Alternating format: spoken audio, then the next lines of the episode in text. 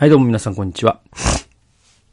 今日はですね、人内と聖書研究とお送りします。今日のタイトルはメフィボシュテと王の法外な恵みという、え前回のその人内と聖書研究との中でですね、すみませんね。えー、っと、えー、破格の厚遇という形で、えー、というタイトルでメフィボシュテのことを語りましたけども、今日もメフィボシュテのことです。えー、っと、つまり第二サムエル記の9章8節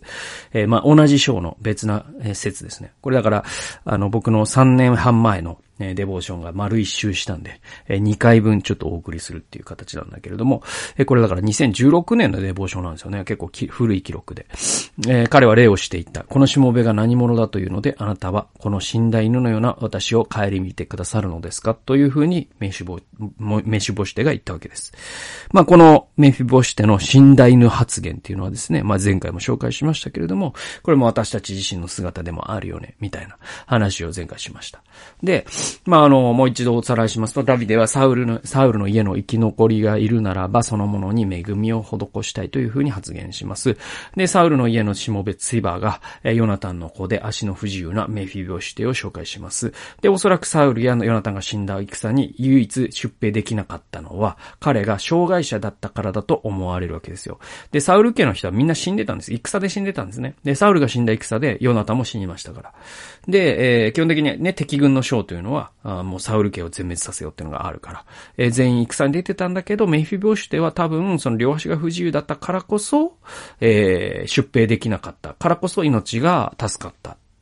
っていう類推もできる。これ何にも書いてないから、聖書には。えっ、ー、と、類推でにしか過ぎない。で、もしかしたら、その戦で、えー、両足を不自、ね、えー、負傷してから、命からがら助かったっていう類推もできる。まあ、どっちでも、どっちもあり得るなとは思うんだけども。えー、でもですね、ダビデはメフィボシュテとツィバ、そしてじ、えー、その息子としもべたちに、えサウルの辞書を変換して、メフィボシテにはダビデの王のことダビデ王の子と同じように、えー、王の食卓で食事をしていいという許可を与えます。で、メフィボシテはその恵みに驚き、なぜ死んだ犬のような私を顧みられるのですかというふうに答えます。で、13節でメフィボシテはエルサレムに住み、いつも王の食卓で食事をした。彼は両足が共に苗えていた。というのが結末になっています。まあすごくですね、この9章全体がもう本当に完結した美しいストーリーなんですよね。で、その古代社会において、こう、今でいうそのバリアフリーとかね、障害者支援みたいな考え方ってないですから、はい。基本的に障害のある人ってもう、あの、なんていうか、物乞いになって、道端でね、えー、物乞いになるしかなかったっていうのが、えー、近代以前の社会で、古代社会も同じでしたから、ダビデのしたことっていうのはもしかしたら人類最古の障害者支援の現場の記録と言えるかもしれません。もしかしたらね。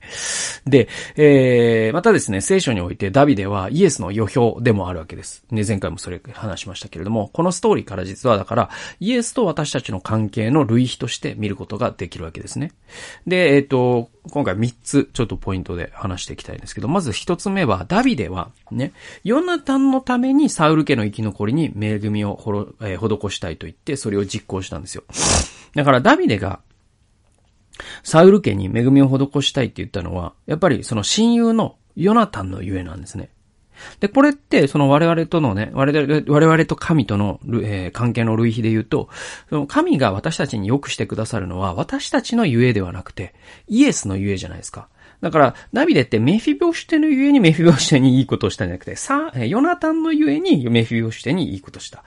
だから、えー、つまり我々のゆえに神が良くしてくださるんじゃないです。我々は、あ神が良しくしてくださるにふさわしくないんでね。えー、でも、えー、イエスのゆえに、私たちのゆえではなくて、イエスのゆえに神が私たちに良くしてくださるんです。そして神がしてくださることはまさに義理やルールや道理を超えた超法規的な、そして法外な、そしてありえない恵みなんですよ。メフィボシテはなぜ私を顧みられるのですかというふうにダビデに驚きましたよね。で、これ当然ですよね。で、えっと、前回もちょっと言ったけど、例えばその、中国の歴史とかすごくて、王位が変わった時にもう旧王家はもう全員一家惨殺されたわけですよ。で、これがね、もう現代でもそうなんです、実は。で、その習近平とか、あの、鄧小平とか、あの、古今東とか、まあ、あの、いろんなですね、もう中国共産党の、まあ、本、いろいろ出てるけど、もう本当にすごくて、あの、習近平って自分をその引き上げてくれた派閥の人全員、こう、なんていうの、その政治的に抹殺したりしてるし。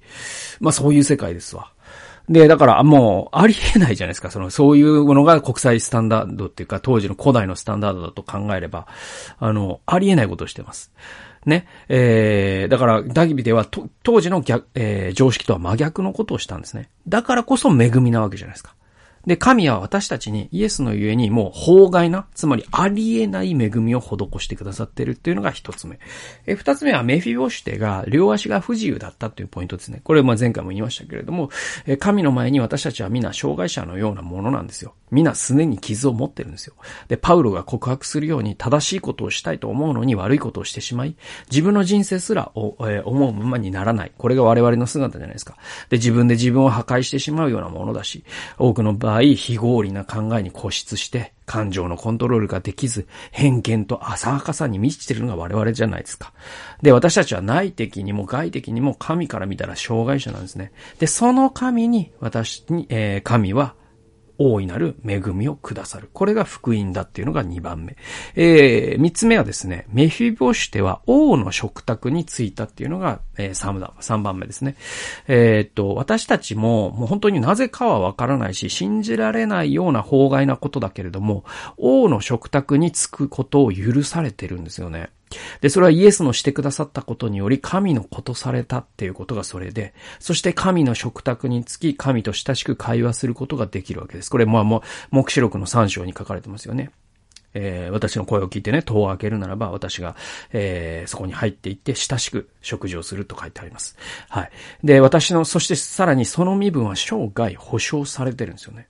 で、なんという大きな恵みかと思うじゃないですか。で、この恵みの法外さを知ったならば、もうこの生涯を用いて1ミリでも神の恵みに応答せずにはいられませんよね。応答しなければならないじゃなくて、もうそうせずにはもう到底、ここには落ち着いていられない風になるよ。神のために働かずにはもう本当無理っすわ。それはちょっとごめんなさい。無理っつっていう。それはお返しするためとかじゃなくて、もう、もう恵みに押し出されるっていう形ですよね。で、えー、神への奉仕の動機っていうのは自分を無知打ち、打って追い込むのではなくて、このような恵みへの驚きと、ね、そこから来るもう衝動と言ってもいいほどの、まあ、パウロは大きな負債と呼んだんだけど、まあ、そういったものから我々は神に人生を捧げていく。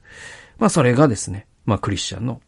実は標準的なあり方と言ってもいいんじゃないかなと僕は思います。ということで今日はメフィボーシュテと王の法外な恵みということで、まあ前回と同じ箇所からでしたけれども、ちょっとだけね、角度を変えてお話しさせていただきました。えー、今日も最後まで聞いてくださってありがとうございました。それではまた次回の動画及び音源でお会いしましょう。さよなら。